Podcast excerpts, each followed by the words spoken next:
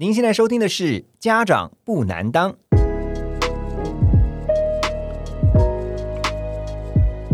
家长不难当是由线上学习平台 Snap Ask 时刻问专为青少年家长们所制作的节目。在这里，我们将会针对亲子教养的相关主题进行广泛的讨论。欢迎您和我们一起更了解您的孩子。在教育的路上，Snap Ask 在身旁，家长不难当。Snap Ask 在身旁，家长不难当。Hello，大家好，我是国民爸爸何荣啊。最近这个多了国民爸爸的称号，觉得哇责任变重了啊。因为但是我很享受在这个当爸爸的这十多年来的日子，因为呢，这一边在学习，一边在成长，当然一边也是承受不少的压力哈。那说到了压力呢，其实不只是大人有压力，孩子。也是有压力啊！不要以为他们年纪轻轻的就没有压力。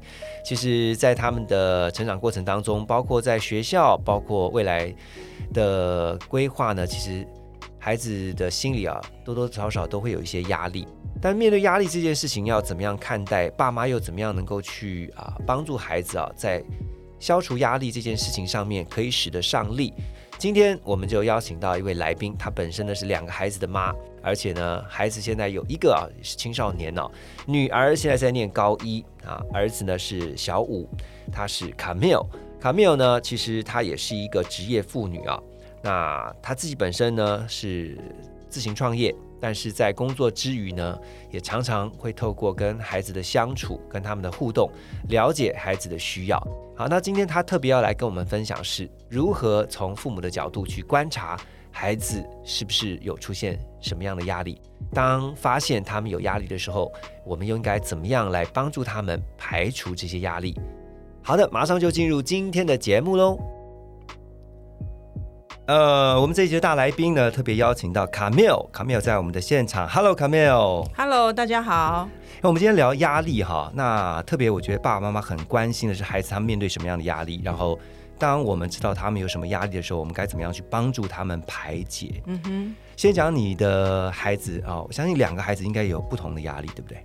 嗯，现在是老大压力比较看得出来。嗯，那迪迪的压力，因为还小学嘛，所以每天还是很快乐的生活。你儿子真幸福，因为现在有小学生已经感受到压力了。呃，那可能要到真的要升国中的时候。对对，小学的时候就是只有在断考那一周会有压力，平常时间都在玩。哎呀，太幸福了！我我们家的小孩都是这样，小学那个姐姐小时候也是这样。嗯哼，那所以女儿啊，她现在是高一，对，中学生嘛，对不对？高一生面对的压力，我相信最主要的是来自于课业啊，学校考试是吗？是是考试。那还有什么压力呢？还有就是对于未来的懵懂，因为他现在高一嘛，那进去之后，因为现在的一零八课纲。所以进去之后，你就必须要选择，你要自己明白清楚你将来要走的方向。嗯，对。一零八课纲其实确实让很多的家长爸爸妈妈都会觉得似懂非懂，是。然后也在想说，那怎么样培养孩子这个符合一零八课纲的要求？是。啊，所以我觉得爸妈也在探索，孩子也在摸索。是。那好，讲到课业的部分哈，女儿的部分，呃，既然她课业有压力，你是怎么样先发觉到说她已经开始这个压力很大？嗯，其实我们家女儿的压力最大、最明显的是在国中的部分。嗯，对，因为小学的时候还看不出来，因为小学其实真的蛮快乐的。那到了国中之后，小学跟国中之间有一个很大的不同，因为国中几乎每天都有考试。是。那呃，我们当时看到她很明显的压力是，她每天早上起来，那时候第一个学期的时候，每天早上起来要出门的时候都会掉眼泪。啊？对，那是早上。要出门前哦，对，因为他不是因为舍不得妈妈，不是，他是不想去上学。OK，对，因为到学校去就要面对那个老师的压力，还有成绩单就考试的考卷的压力。他们是每天都考试吗？每天都考试。哦，所以他是害怕，或者说他担心啦，担心每天都要考试这种压力。对，就是有那个莫名的压力。我知道你女儿其实呃小时候是念像是呃音乐班啊这种比较偏艺术方面的，对。但是她后来自己决定，她要转进这个普通的。就是在高中这一部分，他想要念一般的，对普通的高中。呃，小学的时候是音乐班，然后到了国中之后，因为他很喜欢音乐，嗯，所以我们国中的时候还是让他选择了有音乐相符的乐团班，但是还是以升学为主。对对，那到高中就是进入普通高中。OK，所以你说你发现他的压力之后，你有跟他找时间聊一下吗？有有，我们家的小孩就是呃，尤其我们家姐姐，就是我们在帮他做任何决定的时候，我们一定会跟他做沟通，嗯，然后让他自己愿意，我们才有办法帮他引导。如果是他不愿意的，你去强迫他，他是不会接受的。你说要引导哈，对，我想很多爸爸妈妈会想，那我怎么引导孩子先说出他们的压力？你都怎么你都怎么去引导他说出来？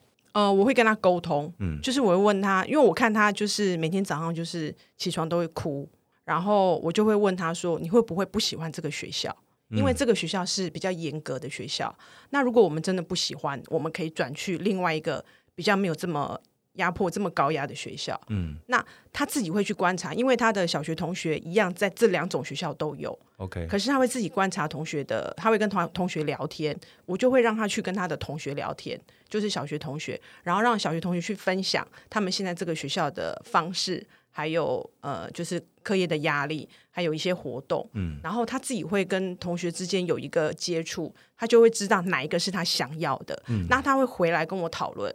然后哪一个同学呢，在那个学校的状况怎么样？那另外的同学在另外的条件怎么样？那我就分析给他听。我会告诉他说：“那你想要是什么样的生活？”那他自己哦，你们好大人哦，就是我们家女儿在讨论事情了，是是是。而且听说女儿很有想法，对她很有自己很有自己的一些主见啊，或者说，所以她就是你不能够去强迫她，嗯，一定是跟她用沟通的。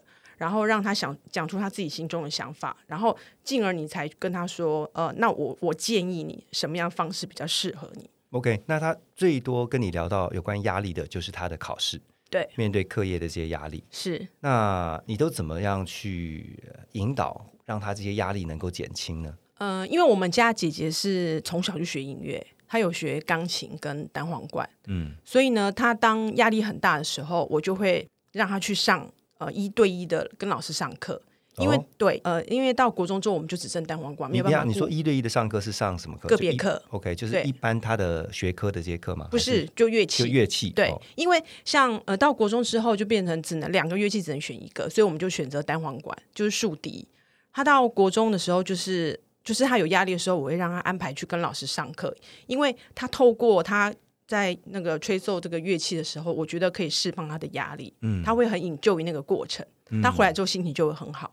而且我知道你们从小你们家是希望让孩子学乐器，然后呢要学一项运动。运动是男生哦，是男生啊，对，是男生。女生女生有运动吗？呃，他比较不喜欢。他是喜欢音乐，他喜欢音乐。那那所以当他有压力的时候，你们就会让他去上这个音乐的一对一课程。对我，我觉得透过乐器是让他。舒缓一下压力很好的方法。嗯，然后当课业压力很重的时候，我反而会让他去参加一个乐器的比赛。像我们就是国中国一的更有压力？不会，我觉得不会，因为虽然说他看到他觉得他每天面对的不是只有考试，他可以做一件他喜欢的事情。嗯，这件事情就是演奏，就是他就是吹单簧管。嗯，那我觉得他这样会转移他的压力来源。嗯，对，反而会让他觉得心情比较好，不会每天觉得说。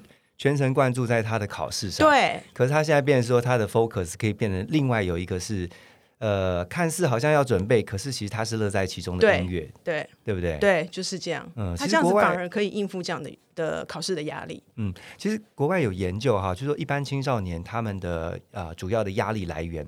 包括像是在我们提到的这个课业、学校方面的压力，嗯哼，另外一个就是他们的人际关系，是，就是他们交朋友哈，因为有的时候其实他们交友的状况，对，我们不见得会这么的清楚，可能在学校发生的一些事情，跟同学之间的这种，你知道，小朋友现在也是对，有有自己的交友圈了哈，对对对啊，没错，然后还有包括像是他们在啊。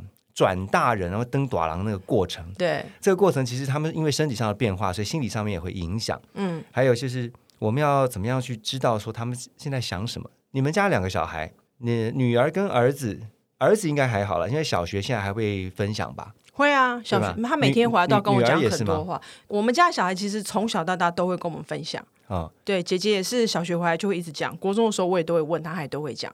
现在高中了，他也是回来都会讲班上同学的事情，还有每天发生的事情。可是这个是他们呃天生的，就是说主动的，还是说你觉得在你们的相处过程当中，你慢慢让他们养成这种分享的习惯？我觉得应该是小孩本身也有这样的天性，但是我我是从以前我就会跟小孩分，就会要小孩跟我分享，每天回来我就会不断的问他事情。我我觉得这是妈妈，我觉得这是可能妈妈的天性嘛。像我们家爸爸就不会。有一个例子还蛮蛮可爱，就是有一天我们家姐姐爸爸开车载她去上学，嗯，然后女儿就跟爸爸说：“爸爸，你有没有事情要问我，或要跟我讲？”爸爸说：“没有。”哎，然后我女儿说：“ 啊，这个如果妈妈妈妈在车上就会一直讲，一直问，一直讲，一直问。”嗯，就爸爸跟妈妈就有很大的不同。讲到很多家庭里面，大部分啦，都是爸爸都比较寡言。对。因为其实你知道爸爸的心情是什么？怕问错问题，就是就是怕类似想讲一个冷笑话，然后你你问了这个问题之后，发现你是据点王，对，然后孩子就不知道该怎么回答，那你就教一下大家啦，特别是爸爸们啊，比如说你要引导孩子，比如说我们在讲这一集是讲压力嘛，对，你是用单刀直入的，还是说你会先慢慢的就是抽丝剥茧？一步一步的深入核心，然后最后引导出他们。对，我会这样，我会慢慢的，就是慢慢的问他们问题。像，呃，因为姐姐国中是除了念书之外，因为还有个乐团的演出嘛，嗯，那其实上台都会很紧张。像我们家姐姐就是，她是属于那种自我要求很高，她可能不容许自己在台上有出错的机会，所以呢，她每次上台，她就会有一个。会有一个起伏很大的情绪，嗯，像因为紧张的关系，对，因为紧张。但他的紧张，他是告诉我说，因为他想要表现好，而且他觉得他自己准备不够，所以他就会有点紧张。那你怎么让他比较不要那么紧张，而造成这个后面很大心理的压力？其实我的方式就是，我就是冷处理他，因为他每次会暴躁的时候，我就会让他自己在房间稍微 calm down 一下。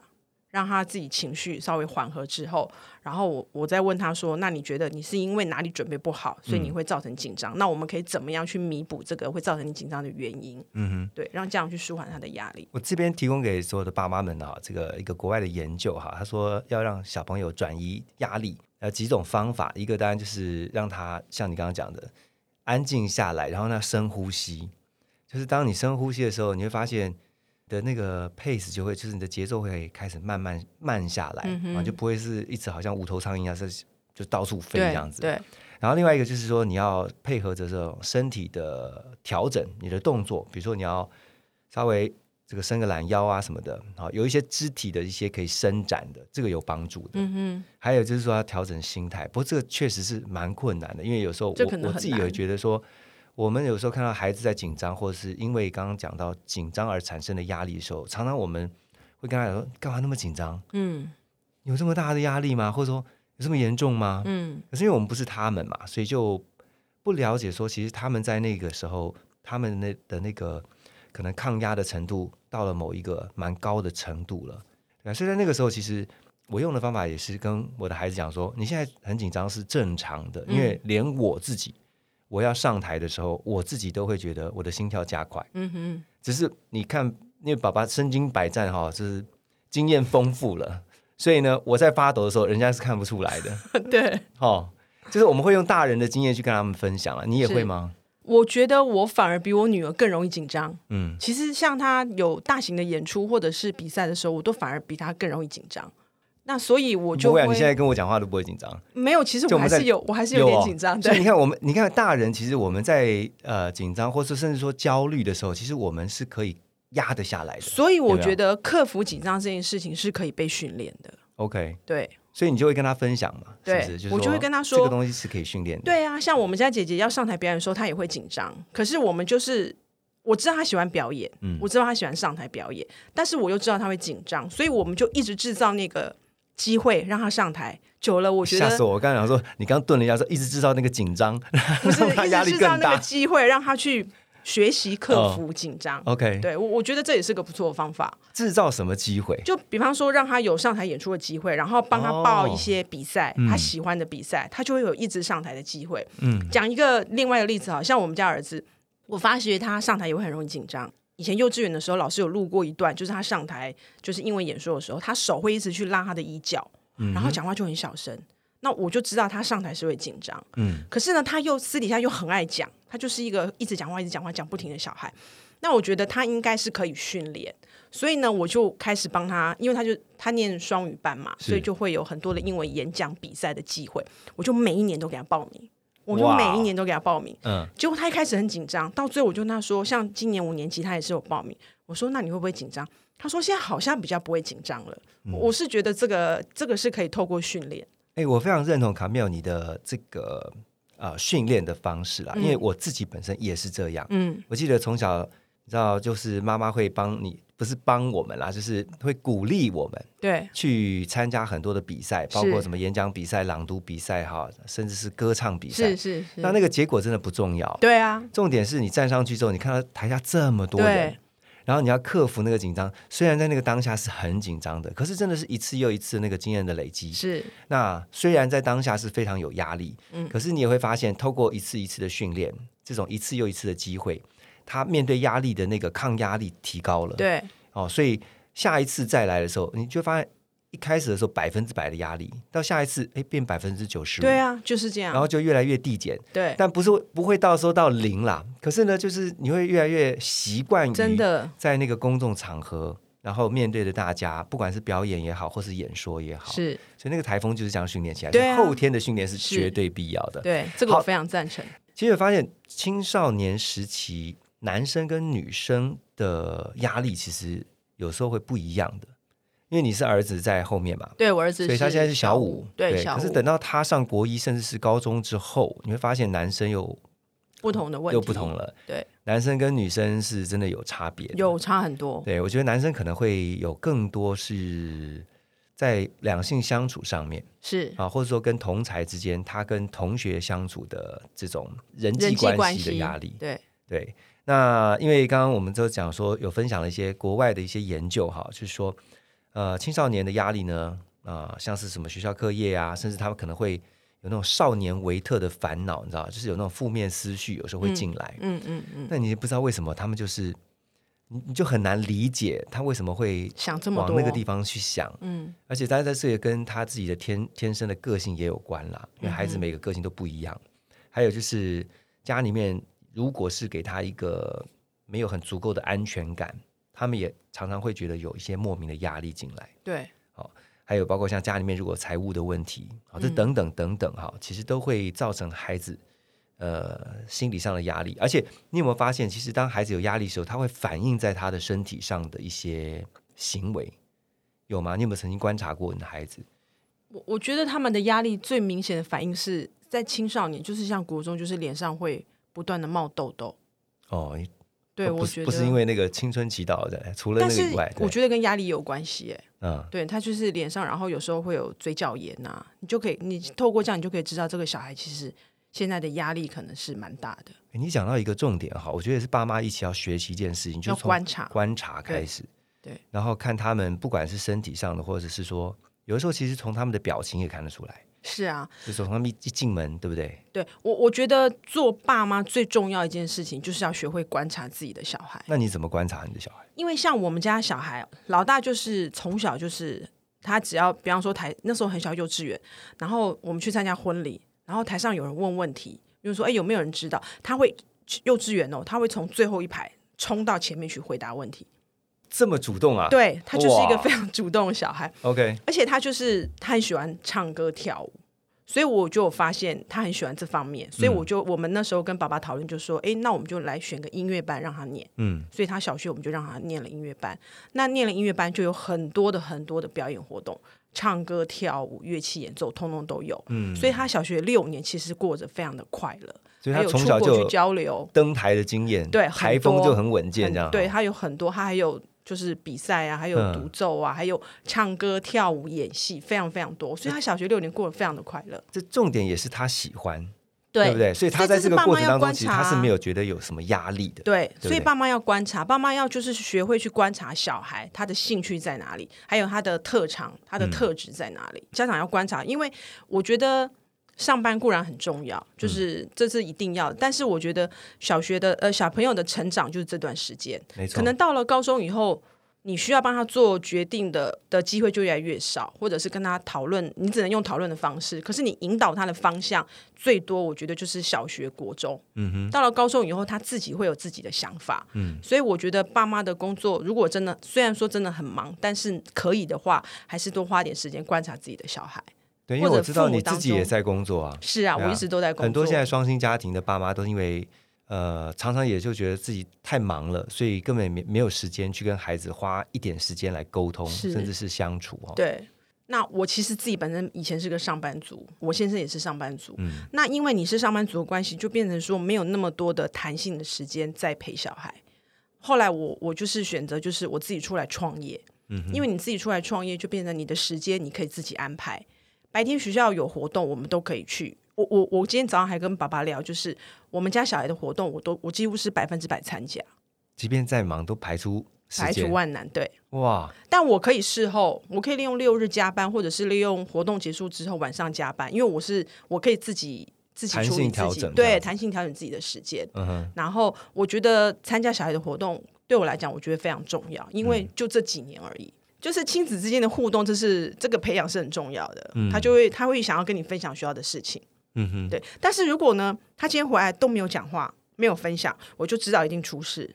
一定是在学校发生什么事情，所以他不想讲。对，这是观察。因为我就他每天回来都会一直跟我讲，当有一天回来他都没有讲，我就知道，要不就是考试没有考好，要不就是跟同学之间有什么争执。嗯，我分享我自己一个例子哈，其实因为我常常是接送孩子上下学，是。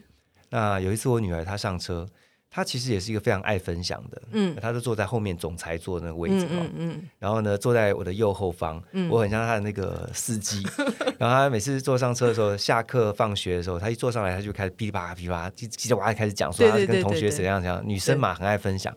有一天呢，就坐进来的时候，发现哎，真的很安静，嗯，就跟平常不一样，嗯，那这个时候其实啊，我觉得神经再大条的爸爸或者是妈妈哈，都应该知道奇怪，今天上来怎么？都不讲话，嗯，怪怪的。然后就透过那个后视镜，有没有？就是车上那个镜子，这样看一下他。诶，他就看着窗外这样子。我想说，哇，这也太有诗意了吧！这个 今天应该有问题。对，我就会先说，怎么啦？你今天还好吗？哎，都不讲话。嗯，那我再继续问他说，你有心情不好吗？他就看看我，呃，你愿意讲吗？他也不讲话。嗯，然后我我就下一句我就跟他说，嗯，没关系。我猜你可能是心情不好，嗯但是你如果不愿意讲没有关系啊。你如果等一下愿意讲，我都在这边等你。嗯，我就跟他这样讲。嗯，啊，那他就是当下也没有再讲，可是就开了一段时间呢，几分钟之后他就开始讲。嗯，就讲说他今天在学校遇到一个啊被欺负的事情。嗯哼，然后我在听完之后，我就说哇，如果是我，我也觉得会很难过。嗯，然后我就会跟他开始讨论。那我先先引导说。他讲出他对于这个事情，他遇到了以后他的情绪、他的反应，还有就是我们怎么去共同面对，因为这对他来讲也是一种压力，因为他隔天回学校要面，他有可能会遇到再遇到同一群人，是对。当然，我就会了解他的问题之后，也知道他的压力来源以后，我就会开始讲说：哦，其实有的时候这些事情真的就是会发生。嗯，那重点是我们面对这些压力之后，我们怎么去想一些解决的方法。呃，像他跟我讲说，在学学校被同学欺负了这个事情，那我就会跟他讲说，哎，我自己以前也被欺负过的经验，嗯，然后他还说，哇，原来爸爸你也被欺负过，你长那么人高大，那个什么高头大马，你也被欺负过。我说，哎，不是高就会不被欺负的，只是看起来好像不太好欺负啊，其实还是可以的嘛。嗯，对。那你就会跟他分享，是。那我要讲的就是说，就像刚才可没有你告诉我们的，就是要观察了，对。发现有些不对劲的时候，你就要立刻想，哎，这个好像跟平常的他不太一样。对，真的是要花时间观察自己的小孩，你才会知道问题。嗯，所以其实重点也在于说，那个亲子的关系够不够够不够紧密。嗯，我觉得这个常常也是现在很多的爸妈非常的会去特别的去培养，或者是去在意，说我怎么样跟我的孩子啊能够距离更近。对，那因为距离近，所以你。观察的时候，你就会发现，哎，他的一举一动，其实你都看在眼里。是啊，我我觉得陪伴是很重要。嗯，对，陪伴跟观察小孩是很重要。你在陪伴孩子的时候，通常都在做什么事情？除了聊天以外，你们都会一起做什么事情吗？像我们家两个小孩，跟女儿就是跑音乐厅，然后跟儿子就是跑球场。嗯，像你都投其所好哎，对我都投其所好，我觉得就是要投其所好，所以就是你，你家长你要你要去观察你自己的小孩喜欢的是什么，嗯，那喜欢音乐，你就是往音乐这方面。那我像我们家儿子就是又跑步啊，又踢足球啊。我们每个礼拜天早上，呃，不是礼拜六礼拜六晚上跟礼拜天下午，我们的时间就是都在小孩踢足球，就是一直跑球场。哇！我看资料上面，你的女儿现在是高一嘛？对，因为她之前都是在音乐班这样一路上来。对，就是小学音乐班，国中是乐团班。可是她后来就是跟你们在沟通之后，她说她要上普通的高中。对啊，她要呃朝这个考试啊、升学这样的一个管道继续上去嘛。是，但她也不排除她将来大学要念戏剧系。对，对，因为她说她喜欢表演。对，蛮跳痛的。是啊，但是她就是。怎么看呢？嗯，我觉得这样很好啊，因为我觉得小孩可以有一个自己的目标。那我我觉得这样，而且也是他喜欢的事情，也是他他觉得他可以在那边得到他想要的成就感，这是很重要的。嗯哼，对。其实因为我们也都是在探索，因为现在才高一嘛。那除了戏剧是他本来就一直喜欢的，那第二个就是他有想要说他想要念三类。其实我自己认为他的个性是适合念法律或新闻，因为他的上台的那个口条都还不错。对，我是本来是有建议他念像新闻。建议他念一类这方面，可是他又跟我说，他觉得他喜欢读书，他喜欢做研究，嗯，对，所以也有可能会念三类，但是这些目前都是一个探索的过程。OK，所以他这些东西现在有造成他的压力吗？你觉得？嗯，前一阵子他一直在搞不清楚自己的方向的时候，其实他会，他会跟我说，刚刚一开始讲的，对不对？孩子对于未来的懵懂到彷徨会有压力，对他就是。不知道自己该怎么办，因为现在高中课程除了正常课程之外，还要选，还要选什么微课程呢？而且还有一个选修课程，呃，那叫什么？那个叫学习历程。对，就是为了学习历程，所以你要有微课程的部分，然后还要有一个一个呃社团也是，这些都是学习历程，以后要要写在学习历程上面的。所以当你在做选择的时候，每一次的选择都是一次的沟通。嗯，对，所以一开始当然他也会觉得。他搞不清楚自己想要做什么，但是我觉得他的高中跟国中比起来，那个压力已经差很多。因为他，你有没有呃，曾经觉得说你很想帮他，可是你觉得好像也帮不上忙的那种时候？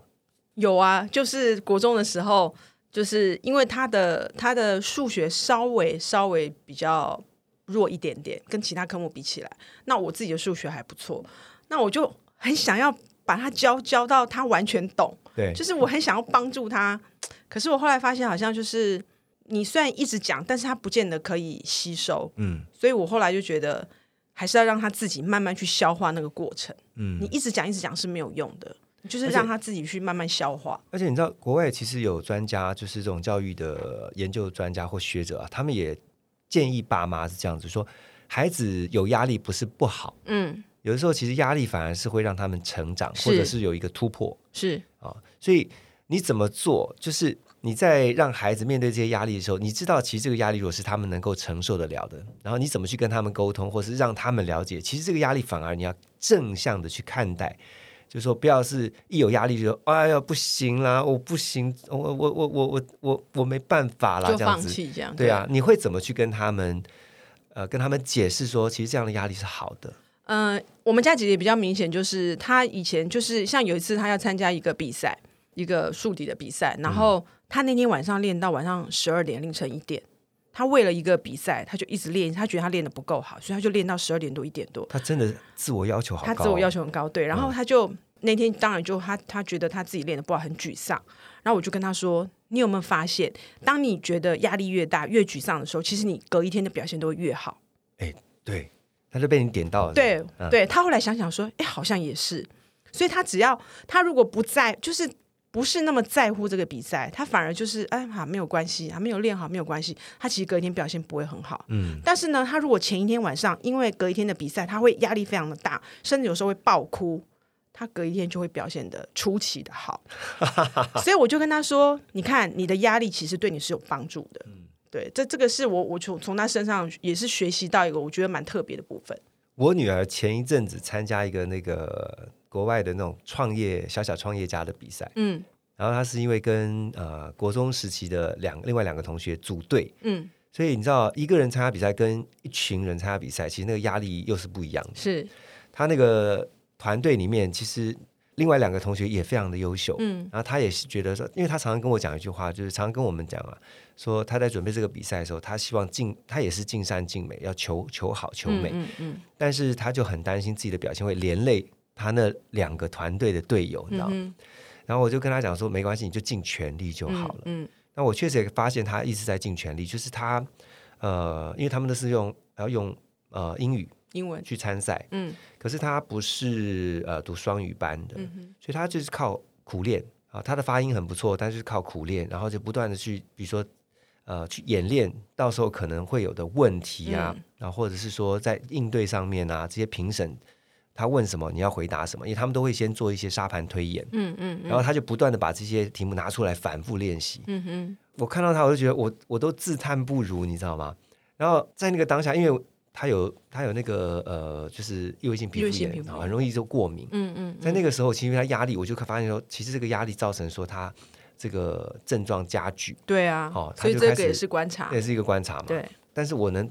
怎么帮他呢？我就在想说，我就有一次特别去跟他讲说，其实啊，过程真的是比结果重要的。我就给他这样的一个观念，我说你的过程我看到你非常用心，嗯，可是结果到底如何啊？真的就交给上帝啊。是啊，这个你一定要把你自己做好，你你做好你的 part 啊，你的同学那两两个也做好他们的 part，你们三个已经在这个过程当中非常的用功。很努力了，也用心了，嗯，那这样就好了。对，就享受这个过程。对，那最后如果有好的结果，那当然很好。嗯，那如果结果不如预期，可是你们这个过程已经非常的有收获了，我觉得这个是最重要的。我就跟他这样分享。对，那我觉得有稍稍的疏解了他在那个当下那个非常沉重的压力。对，所以其实小朋友如果在压力的这个过程，如果我们爸妈能够适时的点一个点，像你也点了一个点，我也给我们家女儿点了一个点。我觉得他们会瞬间就清醒了。嗯，我觉得这个其实蛮重要的。还有，我最后想呃，我们一起聊的一件事情，就是说，我们常常也会用我们自己过来人的经验啦。嗯，因为他们其实也会看到我们，即便现在是大人了。嗯，啊，他的爸妈有的时候其实面对生活工作，我们也有压力啊。对啊。那他会看我们怎么去排除我们的压力。对。所以你你怎么去跟孩子分享说，嗯，就压力这件事情啊，然后用你自己的过往经验。然后去告诉他说，其实就是很正向去看待现在他所面对的所有压力。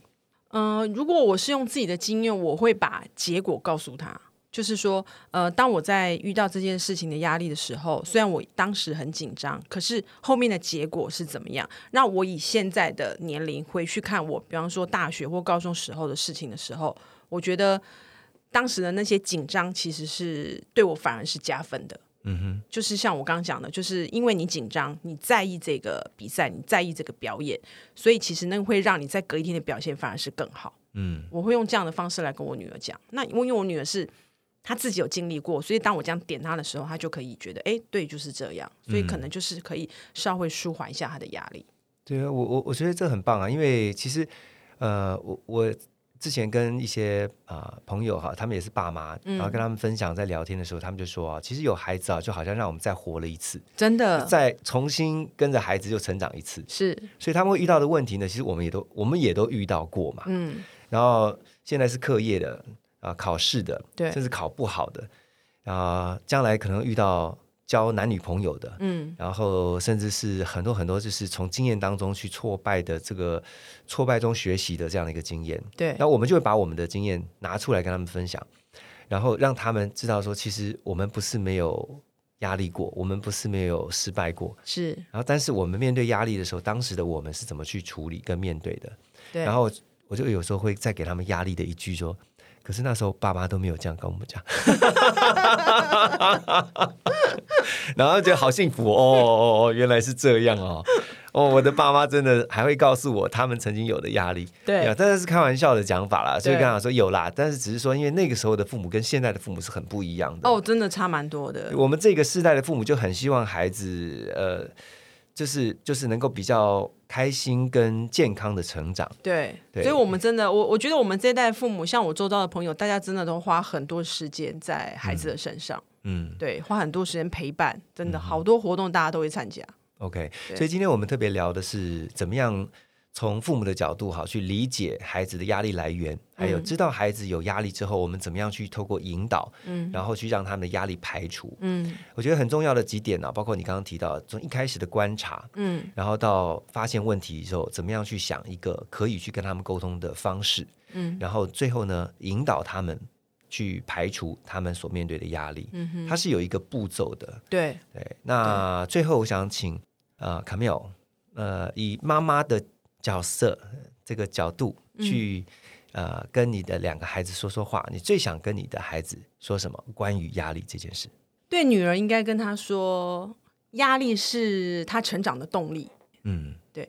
那对儿子的话是希望他能够给自己多一点的要求，因为我们家儿子是没有什么压力的小孩，每天都很快乐，而且他会自我感觉非常良好。嗯，所以我是希望他能够对自己有多一点点的要求，可以给自己一点点的压力。嗯，我我觉得两个小孩反而是不一样。